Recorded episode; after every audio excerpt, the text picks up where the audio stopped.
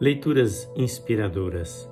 Leitura da biografia de George Miller de Bristol por Faith Cox Bailey, capítulo 5, segunda parte.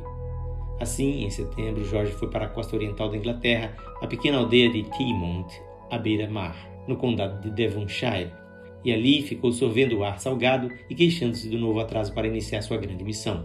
Ele fazia suas queixas a seus novos amigos, os cristãos da capela de Ebenezer da cidade pesqueira. Um de seus amigos era Henry Craig, ministro que morava em Sheldon, ali por perto. Desde o começo, a amizade era peculiar. Eram quase da mesma idade, 25 anos, ambos formados por universidades, ambos comprometidos em dar o evangelho ao mundo, mas George notou alguma coisa desagradável em Henry, com seu espaço cabelo ouriçado, que ficava ereto em tufos ameaçadores, e suas roupas enrugadas e descombinadas. Henry era tão cauteloso e convencional em sua maneira de viver, quanto era desleixadamente excêntrico com relação às suas roupas. Jorge pensava que sua cautela era apenas uma simples falta de confiança. Mas Jorge logo soube o que Henry pensava a seu respeito. Olha aqui, meu velho amigo, não fique assim tão nervoso. Volte para Londres, acalme-se e coopere com a sociedade. Já faz alguns anos que eles vêm funcionando e com toda certeza sabem o que fazem. Submeta-se à orientação deles e não queira sair por alguma tangente de sua própria iniciativa. Sentindo-se bem de novo, Jorge viajou para Londres, mas a neblina e a fuligem o sufocavam. O regulamento da sociedade estava abafando seu espírito. Inquieto e nervoso, ele escreveu outra carta atormentada pedindo cancelamento de posterior estudo. Não poderia ele ser posto a trabalhar já? Cinco semanas ele esperou por uma resposta e a sociedade parecia em silêncio.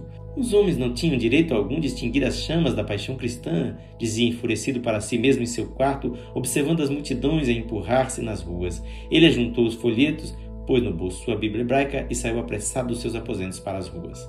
Nas poucas semanas que se seguiram, numa espécie de fúria selvagem, ele detinha os judeus na praça e nos mercados, colocando-lhes nas mãos convites para que fossem aos seus aposentos para uma conversação a respeito de Deus. Nos limites da comunidade judaica, ele pregava Cristo na esquina de uma rua.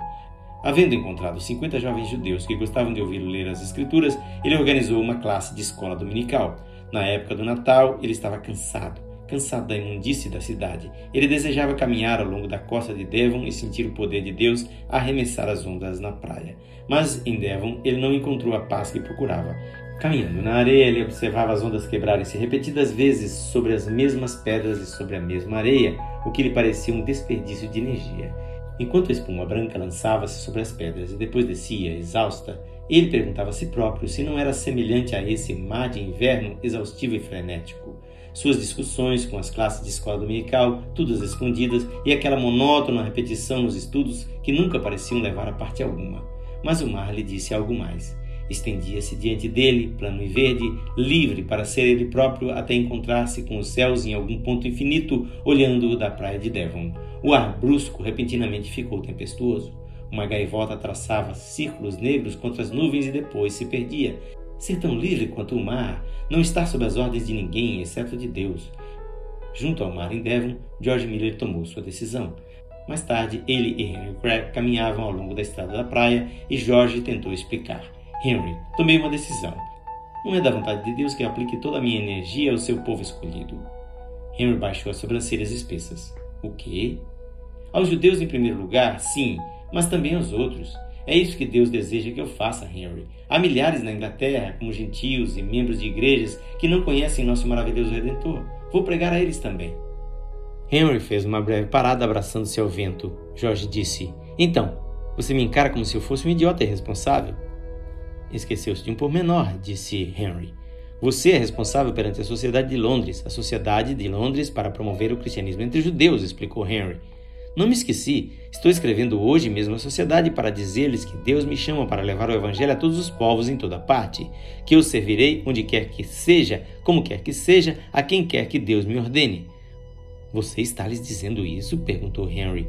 Mais do que isso, estou lhes dizendo que me disponho a continuar como missionário deles, mas de agora em diante receberei minha direção não dos homens. Jorge, não faça isso. Mas do Deus Todo-Poderoso somente, concluiu Jorge. Eles não entenderão. Seria melhor você dizer-lhes que não cooperará com eles. As sobrancelhas de Henry subiam e desciam. Exatamente. O servo de Cristo tem apenas um Senhor. Não discuta comigo, Henry. Já me decidi. E Jorge recomeçou a caminhada, fitando os olhos na linha distante onde o céu e o mar se encontram. Ao seu lado, Henry falava com veemência, quase que cuspindo. Não faça isso, meu velho. Eles cortarão o seu sustento. Você é estrangeiro no país, um estrangeiro sem recursos. Com os olhos ainda fixos no horizonte, Jorge respondeu: Não acho que eles o façam. São homens piedosos. Eles sabem como me sinto quanto à orientação de Deus em minha vida. E acrescentou: Além do mais, enquanto eu colocar o reino de Deus e a sua justiça em primeiro lugar, terei recursos. Essas coisas me serão acrescentadas. Já o provei uma vez. Ouso prová-lo de novo se tiver de fazê-lo. Além do horizonte estava a Alemanha e seu pai. Jorge tremia um pouco com o vento de janeiro e fazia tinir as moedas que trazia nos bolsos. Sobravam-lhe apenas cinco shillings, o suficiente para remeter a carta à Sociedade de Londres e pouca coisa mais. Ele virou-se e com Henry voltou para a aldeia pesqueira. A carta foi posta no correio. Mais tarde, ele veio saber que a Sociedade de Londres havia convocado uma reunião especial quase imediatamente. Na última semana de janeiro de 1830, ele abriu a carta que anunciava a drástica medida que haviam tomado. Dizia algo mais ou menos assim: Fica resolvido que o Sr. Miller seja informado de que a comissão regozija-se cordialmente em qualquer verdadeiro progresso em conhecimento e graça que ele possa ter feito sob o ensino do Espírito Santo, mas consideram desaconselhável que qualquer sociedade sustente os que não estão dispostos a submeter-se à sua orientação nas operações missionárias. Portanto, a comissão não pode considerar George Miller como estudante missionário doravante. Se, porém, reflexão mais amadurecida levá-lo a mudar de opinião, eles estarão prontos a reconsiderar o assunto. Deste modo, Jorge foi desligado da Sociedade de Londres para promover o cristianismo entre os judeus. Na leitura de amanhã, iniciaremos o capítulo 6 deste livro. A leitura deste livro é feita por este seu amigo, Pastor Edson Grando. Que o Senhor Jesus abençoe abundantemente a sua vida.